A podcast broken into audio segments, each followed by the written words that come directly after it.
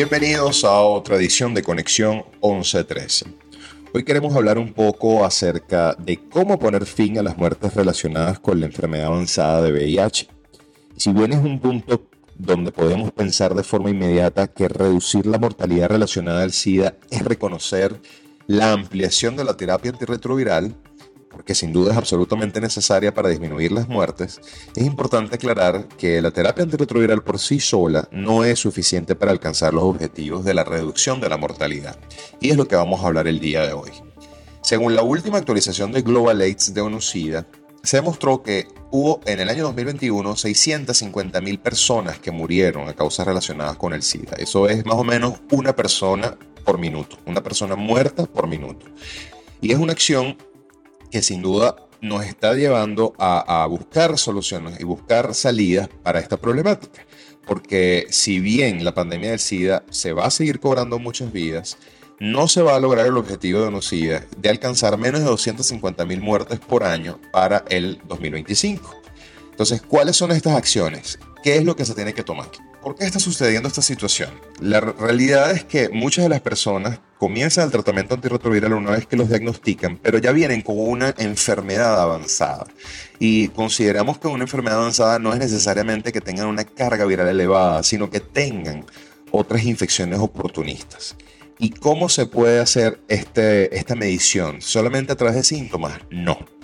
Es aquí donde estamos hablando de estas nuevas pautas que quieren, que quieren dictar a nivel mundial para poder identificar quienes llegan con, con una enfermedad avanzada. Y estamos hablando de algo que es el recuento de CD4. Las personas que tienen un recuento de CD4 por debajo de las 200 células según la OMS, se definen como personas con VIH avanzado. Y es esta nueva definición para, un poco para no estigmatizarlos dentro del término que ya hemos usado durante por lo menos cuatro décadas de SIDA. Sino entonces, bueno, hablar del el VIH avanzado es simplemente sustituir el término SIDA. Y la principal causa de que estas personas mueran es porque evidentemente llegan con una enfermedad avanzada pero no hay diagnóstico para las, infecciones oportunistas que hicieron que esta enfermedad avanzara.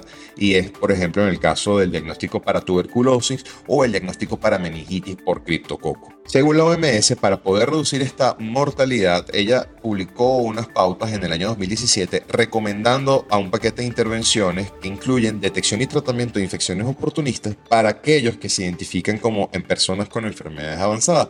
Sin embargo, este paquete no se ha en todos los países y es lo que evidentemente sería la solución para reducir este número de muertos al año. Y un obstáculo importante para la implementación es que precisamente hay una incapacidad para determinar quién necesita este paquete de atención de enfermedades avanzadas y quién no.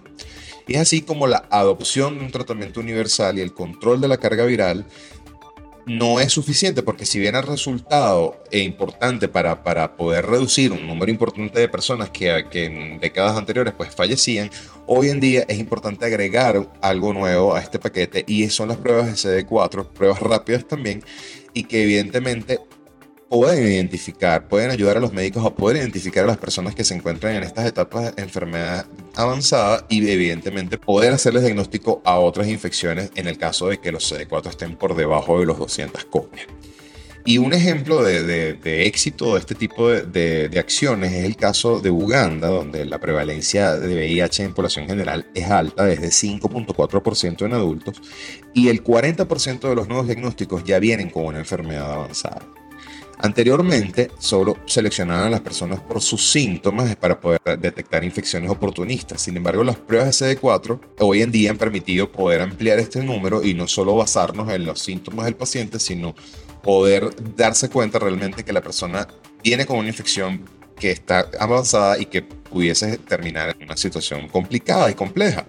Y es por eso que Uganda en este momento incluye las pruebas de CD4 en los puntos de atención donde atienden a las personas que viven con VIH y este número que pueden capturar donde las, las copias son menos de 200.000 los pueden derivar para identificar las enfermedades oportunistas que estén relacionadas y no solamente basarse en los síntomas. Y entonces es así como se ha detectado, por ejemplo, tuberculosis, se ha detectado el antígeno para el criptococo, que además también están disponibles estas pruebas en la mayoría de los servicios de atención para personas que viven con VIH y evidentemente cuentan con el tratamiento para ambas infecciones. La introducción y ampliación del paquete para personas con enfermedad avanzada en Uganda llevó a una mayor detección, prevención y por supuesto de tratamiento. Por ejemplo, en el primer semestre del 2022, el 52% de los nuevos casos eh, diagnosticados de VIH recibieron estas pruebas de CD4 y el 59% tuvieron oportunidad de recibir una prueba de tuberculosis y el 57% recibió una prueba de meningitis por criptococo.